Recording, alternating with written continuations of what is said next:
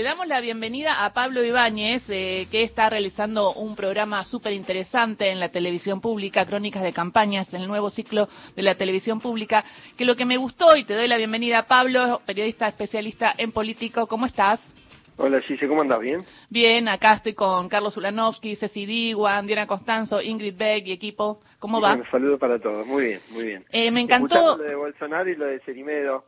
En realidad lo de Bolsonaro, que ahí hay una referencia concreta que tiene que ver con Fernando Cerimedo, que trabajó con Bolsonaro, que trabajó en el tema redes y que es como un, un instrumento, ha sido un instrumento importante para todo lo que tiene que ver con mi ley en el desarrollo eh, en la política y en la comunicación en redes. Hay un link ahí, de hecho la visita del año pasado de, Eduardo Bolsonaro acá a la Argentina fue justamente armada por por Cerimedo, que es el, sí, exactamente.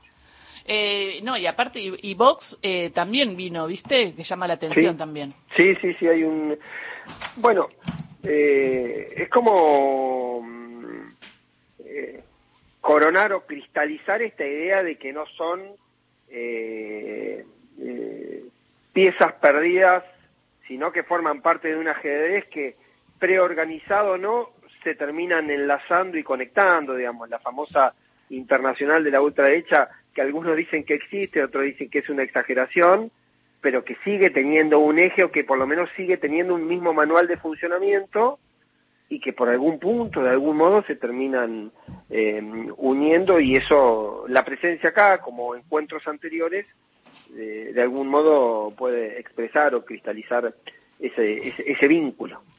Hola, ¿cómo estás, Pablo? Te saluda Ingrid Beck. Pensaba en esto, ¿no? En que, digamos, políticamente se habla de un fenómeno transnacional, no es un tema solo de la Argentina. A veces nosotros pensamos que las cosas ocurren solo acá, que por supuesto tiene sus características, pero, estamos hablando de un fenómeno absolutamente transnacional. Sí, eh, totalmente. Es, yo creo que es el gran interrogante con mi ley.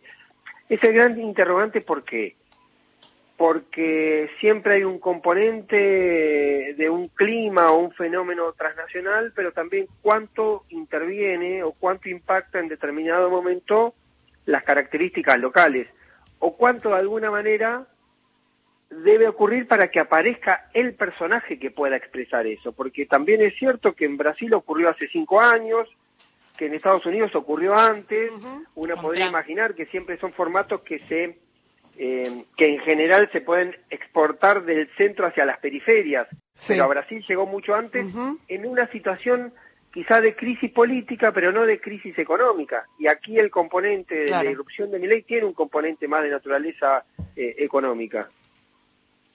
Habla Pablo Ibáñez. Eh, a mí lo que me llama la atención de las características de esta, de, de, esta representación de Javier Milei es que en otras partes del mundo son muy nacionalistas en el sentido de proteccionistas, viste que Trump dice hay que pelear por el estadounidense y que tenga trabajo, Bolsonaro, Brasil es lo mejor, Brasil es lo mejor. Acá hasta la ultraderecha si pasa porque quiere vender las Malvinas y no le gusta nada de Argentina y se reivindican españoles. Es raro. Sí, sí. Son, eh, por eso digo, las configuraciones después aparecen componentes de naturaleza eh, local. Yo creo que el factor eh, este de la mirada o del disvalor sobre la Argentina, en el caso particular de mi ley, marida muy bien con su diagnóstico que ha sido la base de, de, su de su Biblia electoral, que es la política y el Estado está todo mal. Entonces es muy difícil decidir la política y el Estado de un concepto en realidad de un país que mm, eh, pueda funcionar sin esos elementos o que uno puede decir eso funciona mal y todo lo demás funciona bien porque de hecho eh, lo de mi ley ayer hablando de vaca muerta o hablando de la privatización de IPF también tiene que ver con este eje que, por ejemplo, el caso IPF y el caso Vaca Muerta no resiste ningún análisis de naturaleza eh, de gestión. Y si Milei, que es un experto en economía, debería entender que una empresa como IPF, que dio el año pasado dos mil millones, más de dos mil millones de, dólares de ganancia, no es negocio venderlo, no tiene ninguna lógica. Hay como un concepto de orden eh, ideológico, decir que lo que está en manos del Estado no funciona, Y EIPF, por lo menos en cuanto a resultados, está demostrado que ha venido funcionando. Lo mismo con Vaca Muerta, por lo tanto hay ahí un conflicto eh, entre lo que básicamente uno podría leer que hay una falta de pragmatismo. Y la falta de pragmatismo en el ejercicio de la política, para mí, que me gusta la política, me parece que es un error, un error conceptual, porque bueno, podés aplicar tajantemente una interpretación a todos los planos de una acción política. Y con el tema de la intervención del Estado, me parece que mi ley cae en esa, en esa propia trampa de él. Eh, Pablo, buen día. El concepto de tu programa era, digamos, el otro lado de la campaña, el otro lado de los candidatos, etcétera. Eh, te pregunto dos cosas. Primero, ¿quién te recibió mejor?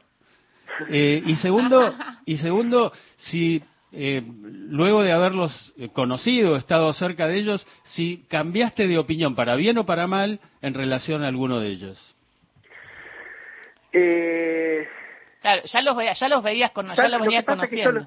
Yo, los conocía casi todos, eh, con algunos tenía más cercanía o no, porque mucho tiempo dedicándome a esto.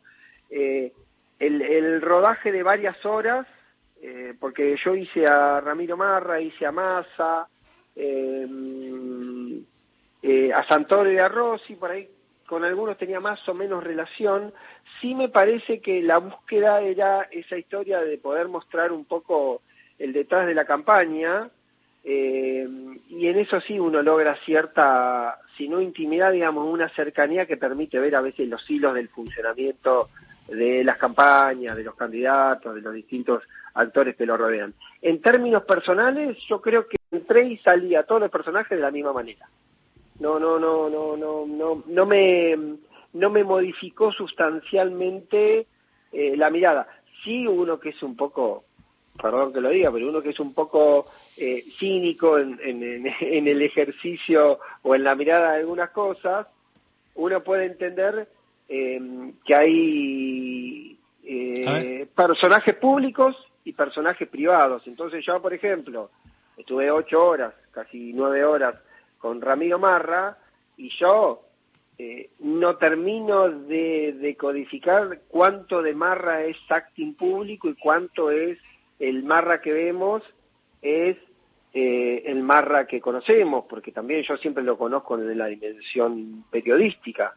Eh, es, es, si ahí había un, si yo tenía una duda, por ejemplo, estaba ahí, si podía lograr, digamos, el clic para saber cuánto de actuación y, me quedé y la verdad me quedé con la duda o efectivamente esto Omarra es, es así full así o eh, está muy muy bien seteado en el tema de que en algún momento se apaga la luz y Marra eh, se pone a, tomar mate y a ver Netflix, pero no parece. No, no parece, debe digo, y, para no quedarme con la duda, yo, digo, definí cínico. No, cínico digo en el sentido de que yo acepto las reglas de que un candidato pueda montar un personaje, digamos. Mm. Digamos, no, no, no. En el juego de la política y del candidato puedo aceptar las condiciones de que alguien considere que eh, ser de determinada modo le resulta táctica y estratégicamente conveniente y juega eso. Y yo puedo tratar de determinar cuánto de eso está avionado o está armado o está actuado. Pero también acepto que esa regla funciona, digamos. En ese sentido me refiero a que soy un poco cínico, digamos. No, no, no, no, no soy a ver cómo decirlo, no, no sos un ocultador, digamos. No, ni soy un purista de decir que bueno, ¿por qué, digamos, por qué voy a dudar o por qué tengo que revelar que Marra no es así? Primero porque no tengo la certeza, o por qué en todo caso tengo que aceptar o no que eh, Massa eh, es un es un personaje eh, particular en sus vínculos, eso, es muy, muy, muy, muy amiguero o no, digamos, cuánto es. Entonces, esa dimensión a veces es un poco más difícil, pero yo la acepto, digamos. La acepto en los términos de entender que mm, el ejercicio de la política también puede llevarte a, a ser de determinada manera o a querer ser de determinada manera por convicción o por, por, o por decisión táctica y estratégica. Entonces, no, no, no, no me, no me ofende de ese lugar, quise decir, sino no me ofende que alguien tome la decisión. indistintamente que me guste o no me guste lo que haga, digo, puedo aceptar que alguien decida eh, hacerlo o actuar de determinado modo. Pablo, eh, con, tu experiencia como periodista político cubriendo elecciones, ¿recordás otra con tanta incertidumbre como esta? Yo creo que hubo mucha incertidumbre en la del 2003. Mm. Estaba repasando porque en la del 2003 quizá eh, había mucha sí, se venía del 2001, sí. y después de los cinco presidentes, ¿no? Sí, no, pero digo en cuanto al resultado específico, digo, porque en aquel momento, aunque se daba medio como hecho que ganaba Menem, había cinco candidatos, recordemos, Menem, Kirchner, López Murphy, Alberto eh, Rodríguez Say, Carrió, cinco candidatos competitivos que de hecho terminaron todos entre 24 y 15 puntos, digamos, amontonados ahí en 10 puntos de diferencia, cinco candidatos, todo muy ajustado. Eh, aunque había una presunción de que ganaba Menem, tampoco había certeza cómo era el triunfo de Menem, de qué volumen podía ser, y estaba muy en duda quién entraba al balotaje. Por el momento se especulaba que el balotaje podía ser Menem López Murphy. Eh, no sé si ustedes recuerdan un poco esa etapa. Yo lo, yo lo estuve repasando justamente a partir del, del factor de la incertidumbre a factor y a partir de esto que hoy nos, nos, que resultó siendo una novedad esta cuestión de los tres tercios que se verificó en la paso y que sigue siendo más allá de encuestas el único el, el único elemento eh, concreto con el que nosotros entramos a la elección del domingo. Cómo salió la paso digamos que en definitiva fue eso después podemos presumir quién creció quién no creció climas proyecciones y tendencias pero sigue siendo eso. Por lo tanto la incertidumbre dada por diferencias y quiénes, quiénes son, si hubiese, los dos que entran al balotaje, a mí me remite un poco a la elección del 2003. quizás, sí. Perdón, quizás sí la elección del 2003, eh, aunque en otra dimensión, aunque en otra dimensión, porque posiblemente lo de mi ley sea más extremo mm. en muchísimos planos, eh, tenía un, un matiz bastante eh, grueso parecido sobre las miradas del mundo, digamos. También se estaba quizá cruzado, porque López Murphy posiblemente era más parecido a Menem, y quizá Kirchner era más parecido a lo que podían expresar Rodríguez, incluso Carrió, en cuanto a la mirada del mundo, eh, había también una diferencia importante de qué país se estaba mirando hacia adelante. Pablo, y como periodista político hoy, ¿vas a estar eh, tranquilo en Veda o en realidad vas a seguir trabajando como siempre? A Pablo Ibáñez lo vemos en C5N, en Desiguales en la televisión pública. Estás haciendo, bueno, con nuestro compañero Alfredo Sayad, mano a mano, eh, un, del podcast eh, que hablan de la actualidad, que está buenísimo, porque aparte ahora les veo las caras, así que me encanta porque dicen también mucho con la expresión. Búsquenlo mano a mano. Y, y ahora, ¿qué vas a hacer? ¿Estás hablando con los candidatos o algo? tiene el teléfono de todos. No, lo Va mandando. yo creo que la incertidumbre también, porque la incertidumbre que tenemos, que, me preguntaba Ingrid, está cruzando a todos lados. Un poco a partir de que las encuestas, que son el único insumo válido, no el único válido, el único insumo que tenés para, viste, es como el pronóstico del tiempo.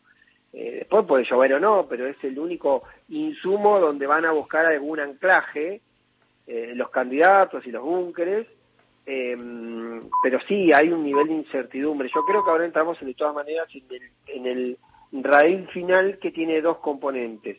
Un componente que es la, la, militancia cara a cara, la micromilitancia, que es ese tirón final que puede ser determinante porque hay todavía un universo chiquito de indecisos dos tipos de indecisiones, el que quiere, el que va a ir a votar y el que no, eh, o si va a ir a votar o no, y, y, en todo caso después la opción de qué tipo de voto, ese primer plano yo creo que es determinante en esta cuestión de los márgenes a priori eh, muy, muy, muy sutiles entre los tres candidatos, y la otra dimensión es la logística electoral, que también para mí la logística electoral es, un mundo aparte, mm. pero que también eh, importa el día, importa mucho el día de la elección. Bueno, veremos qué pasa eh, y volveremos a comunicarnos y felicitaciones por Crónicas de una campaña que fue un programa distinto en donde se vieron de otra manera los candidatos. Beso grande. Muchas gracias, saludos. Pablo Ibáñez pasó por Radio Nacional. Eh,